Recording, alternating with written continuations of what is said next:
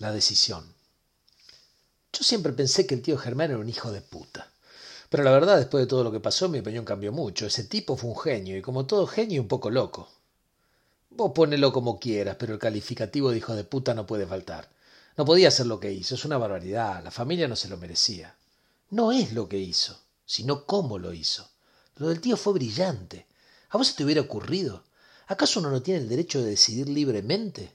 Bueno, él lo hizo. Decidió libremente y debió respetarse lo que planificó.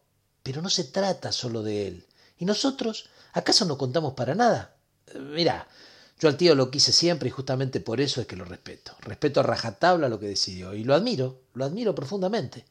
Eso debe ser porque sos como él entonces. Ojalá fuera como él. Creo que no me parezco en nada. No tengo su inteligencia ni su poder de anticipación. Vos no lo podés entender, pero ese tipo fue un genio, date cuenta, un genio.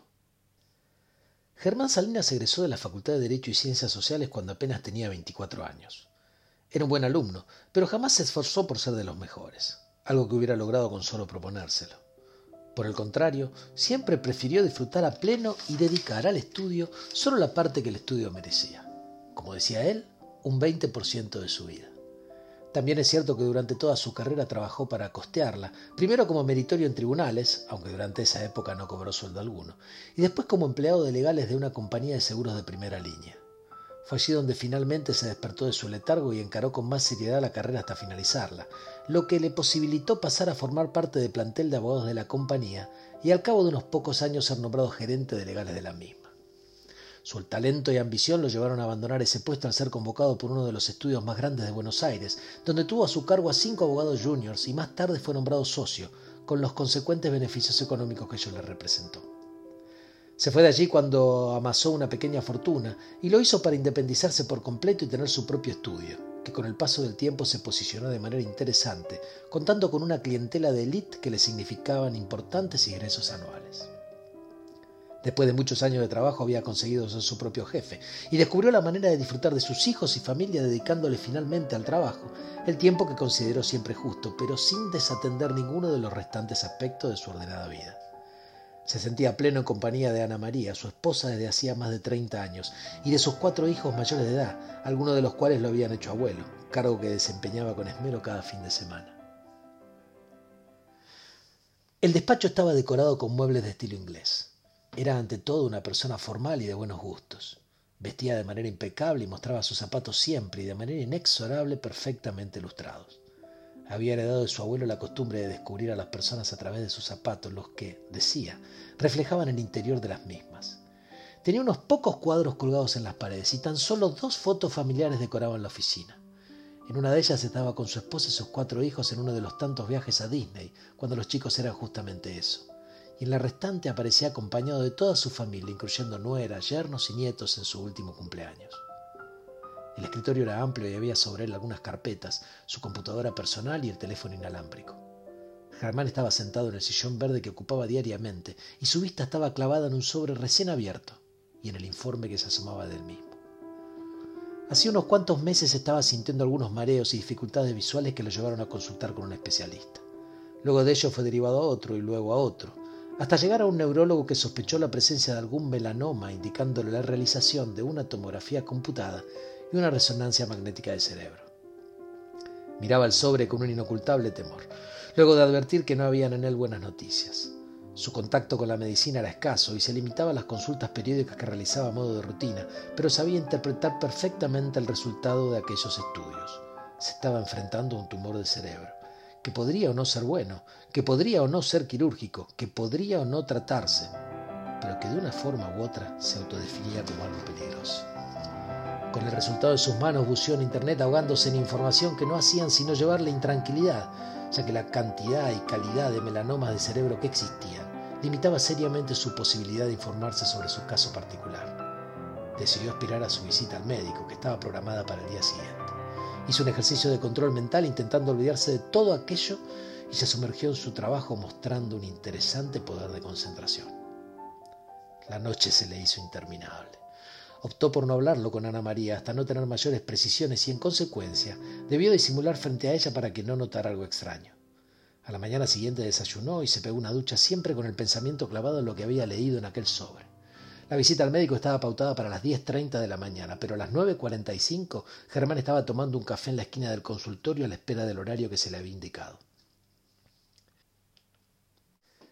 El doctor Aguirre era, según averiguó, una eminencia en neurología y un profesional renombrado en neurocirugía. Había escrito decenas de trabajos y se había formado en Alemania al lado de prestigiosos cirujanos. Le tenía una plena confianza y sabía que su palabra le sonaría indiscutible de manera que estaba ya dispuesto a escuchar su opinión como la única autorizada respecto de su patología. Señor Salinas, de los estudios que me trajo, extraigo noticias buenas y malas. Dígame usted cuáles prefiere en primer término, dijo el médico con tono pausado, pero sin dramatizar la situación. Siempre me gustó empezar por las buenas, respondió Germán mostrándose bastante preocupado. Muy bien entonces, la buena noticia es que el tipo de melanoma encontrado en los estudios es de los denominados benignos, es decir, raramente contienen células cancerígenas. Doctor, usted me da como buena noticia que tengo un tumor en la cabeza. De verdad, no sé si quiero escuchar las malas, dijo Germán intentando sonreír.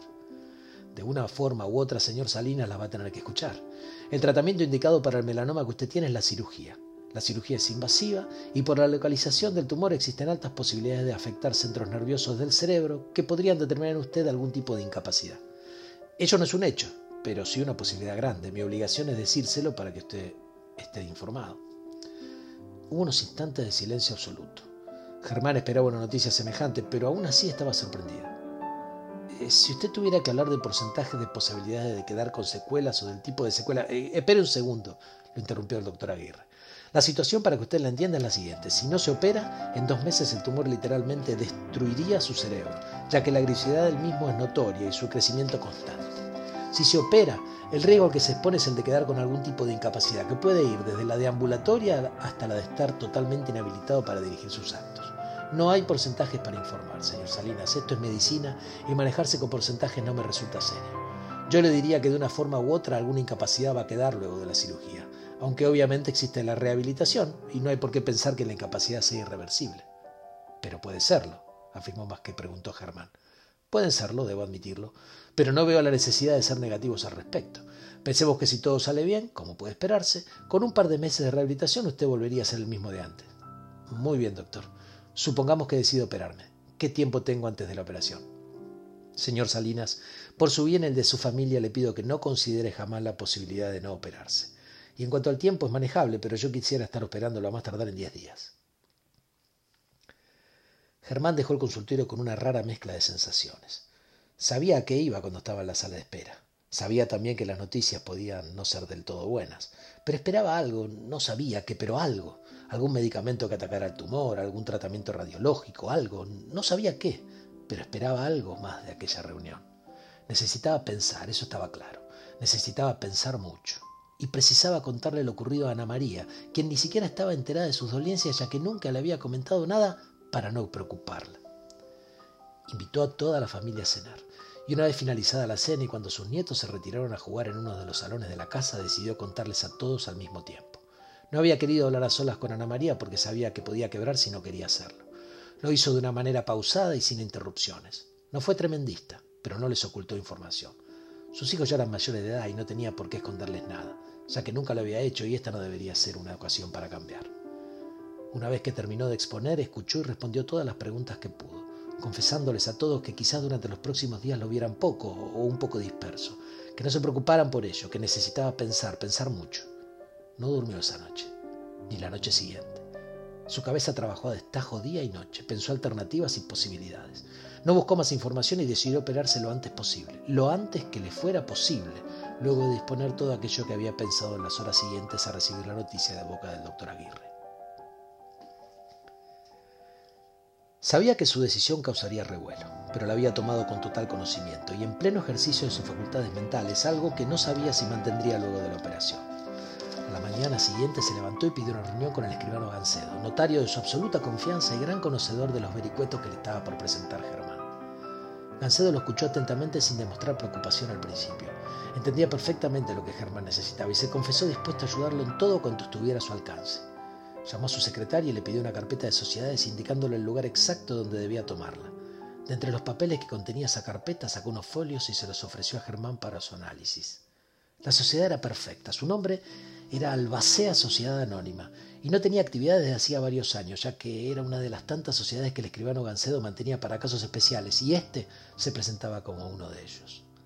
Germán compró la totalidad de las acciones a un precio irrisorio y nombró principal accionista a su esposa Ana María, reservando el resto del paquete accionario para sus cuatro hijos. De todas maneras, ninguno de ellos se enteraría de nada de lo que estaba ocurriendo, y obtener sus firmas no les fue para nada difícil, ya que siempre hacían cuanto Germán les indicaba, y mucho más teniendo en cuenta la intervención del escribano Gancedo, a quien la familia conocía de hacía muchos años. Dos días más tarde pidió una entrevista con el ejecutivo de cuentas que atendía sus finanzas en el extranjero, donde había girado unos cuantos cientos de miles de dólares acumulados durante los muchos años de trabajo. Ese dinero no estaba declarado y por ende nada más que él y Ana María conocían su existencia aun cuando el único titular de la cuenta era Germán, y Ana María figuraba solo como beneficiaria para el caso de muerte del titular. El ejecutivo de cuentas se sorprendió ante el pedido de Germán, pero no podía hacer otra cosa que cumplir con el requisito de depositar en la cuenta de la sociedad anónima que le indicó la cantidad de 900 mil dólares billetes estadounidenses en efectivo. Ocupó el resto del día en escribir sus ideas una a una, buceó libros y códigos, leyó cuanto pudo y supo encontrar Sorteado el inconveniente de la sociedad anónima, sus integrantes y el origen de los fondos, el resto del plan descansaba solamente sobre su creatividad. Siempre con la inestimable colaboración del escribano Gancedo, única persona que conoció desde un principio sus intenciones, creó un fideicomiso de 900 mil dólares colocando como fiduciante a la sociedad anónima que acababa de comprar, como fiduciario al escribano Gancedo y finalmente como fideicomisario de los bienes una vez cumplido el fideicomiso a su esposa e hijos a título personal. El objeto del fideicomiso era claro y el escribano Gancedo lo interpretó de manera inmediata. Los fondos que los constituían debían servir a los fines de costear la internación, tratamiento y rehabilitación de Germán, una vez finalizada la operación a la que iba a someterse. Sin embargo, el patrimonio del fideicomiso debía mantenerse indemne. Para ello, dispuso la aplicación de los fondos por intermedio de una sociedad de bolsa con quien suscribió un acuerdo que le garantizaba el 8% anual mínimo de rendimiento sobre los fondos a aplicarse. Lo que superara dicho porcentaje sería dividido en dos partes. Una del 60% de la diferencia que quedaría en poder de la sociedad de bolsa como ganancia por las operaciones, y otra menor del 40% de la diferencia que sería considerada remuneración del fiduciario, en el caso del escribano Gancedo. La suma resultante de la aplicación de los fondos, es decir, el 8% anual sobre las sumas que componían el fideicomiso se destinarían a solventar los gastos de internación y tratamiento de Germán, así como la recuperación futura del mismo. Todo ello debía realizarse en una institución que saldría de una lista de tres, indicadas en un sobre cerrado que se agregó al contrato del fideicomiso. La tarea del fiduciario no sería en absoluto sencilla, puesto que el fideicomiso preveía una serie de cláusulas bastante complicadas. En primer lugar, el escribano Gancedo debería determinar, con la colaboración de un ateneo de neurólogos que también indicaba el contrato, si Germán tenía uso de sus plenas facultades mentales. Y si era así, el fideicomiso se extinguía por inexistencia del objeto. Si, contrariamente a ello, Germán estaba en un estado en el cual no comprendía sus actos, debería ser internado en alguna de las instituciones médicas indicadas en el sobre lacrado, hasta que recuperara sus aptitudes. Si ello no ocurría nunca, el fideicomiso sería a cargo de los costos de internación hasta su muerte en los términos pactados, y para el caso en que se verificase el extremo de la recuperación deseada, el fideicomiso dejaría de existir. Ocurrida cualquiera de las dos cosas, sea la muerte de Germán o su total recuperación, las sumas remanentes del fideicomiso serían entregadas a los beneficiarios definitivos, es decir, Ana María y sus hijos. Con ello cerraba el círculo que había abierto con la compra de la sociedad anónima a nombre de su mujer e hijos, ya que el dinero volvería a ellos a título personal y en los porcentajes que también se preocupó de establecer puntualmente. Pero había en el contrato una condición ineludible. En su carácter de beneficiario primario del fideicomiso, Germán impuso como cláusula que hasta tanto no recuperase sus condiciones mentales, ningún miembro de su familia, a excepción de Ana María, podría visitarle. A decir verdad, el contrato establecía que las únicas personas habilitadas para visitar y tomar contacto con Germán en una situación semejante, fuera del personal médico y enfermeras del nosocomio, serían el escribano Gancedo y su mujer Ana María. Eran muchas las cláusulas que contenía el contrato y que Germán había estudiado detenidamente en compañía del escribano Gancedo. Sabía que algunas de ellas podrían ser objetadas legalmente, pero también entendía que los destinatarios de las restricciones comprenderían cuál había sido su voluntad al crear el fideicomiso y por ende no harían nada al respecto. La ingeniería jurídica que había diseñado lo conformó absolutamente, pero sabía que la letra fría del contrato de ninguna manera traduciría lo que estaba sintiendo al redactarlo. Por tal motivo se sentó frente a la computadora y escribió una carta que luego pasaría al escribano Gancedo, para que le diera forma de acta notarial y hasta certificando su propia firma para seguridad de su familia. En la carta intentó explicar los motivos que lo habían guiado a pergeñar su plan. Amaba profundamente a su familia, a su esposa, hijos y nietos. Disfrutaba de ellos todo el tiempo que podía y estaba seguro que las cosas eran idénticas en el sentido inverso. Les trató de explicar que no podía soportar no verlos, no tocarlos, no hablar con ellos, y les confesaba que no quería que lo vieran a él en las condiciones en que se imaginaba podía quedar luego de la operación. No quería que ninguno de ellos sufriera viéndolo o intentando por algún medio mágico volverlo a la normalidad.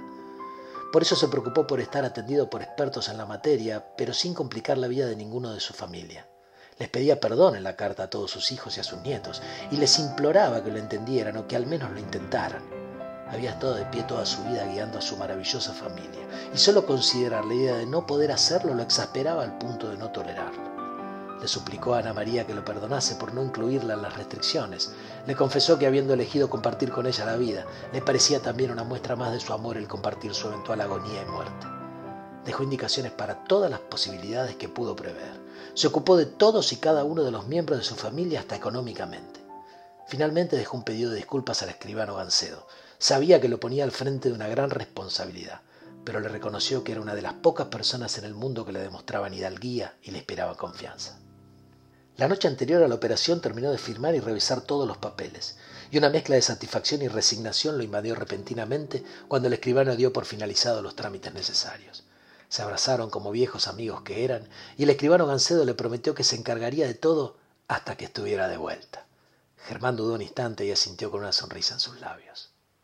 A la mañana siguiente Germán se dirigió en compañía de Ana María al hospital en donde lo esperaban sus hijos, yernos y nueras.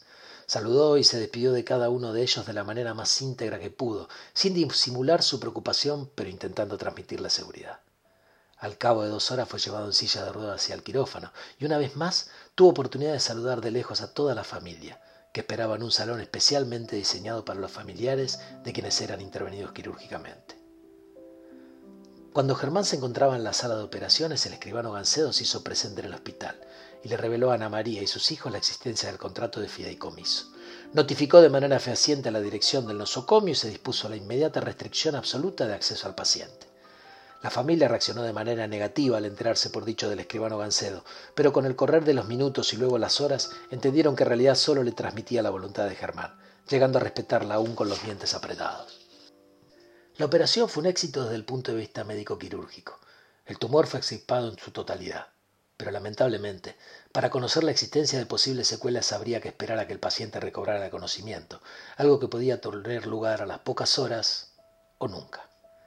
Ana María pasó la noche en la sala de espera en compañía de dos de sus hijos y a la espera de un parte médico que recién le darían a la mañana siguiente.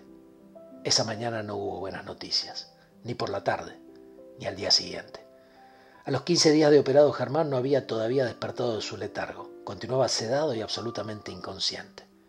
Recién en la tercera semana abrió los ojos, pero su apertura ocular se debía más a un reflejo que a algún acto voluntario.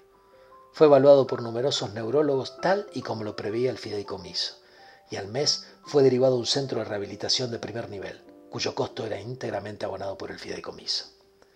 La familia respetó la decisión de Germán. No hubo planteos judiciales y la labor del escribano Gancedo fue espléndida.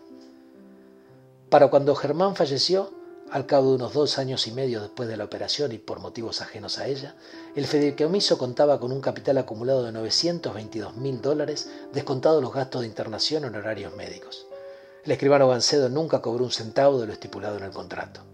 Ana María decidió no hacer velatorio, entendiendo que si bien aquello se le había escapado a Germán de su contrato, era intención de él que todos guardaran el mejor recuerdo que tuvieran de su persona. Todavía hoy, a varios años de su muerte, algunos en la familia siguen cuestionando la decisión de Germán. Para algunos fue egoísta y para otros un verdadero genio que proyectaba las cosas más allá de cualquier persona normal. Como quiera que sea, todos entendieron que respetó su voluntad, que hizo valer su libre albedrío, su capacidad de pensar y de decidir. Con egoísmo, como algunos dijeran, o con amor, como otros entendieran, Germán Salinas fue el arquitecto de su vida desde que tuvo uso de la razón y el arquitecto de su muerte cuando veía que aquella razón le estaba por ser quitada.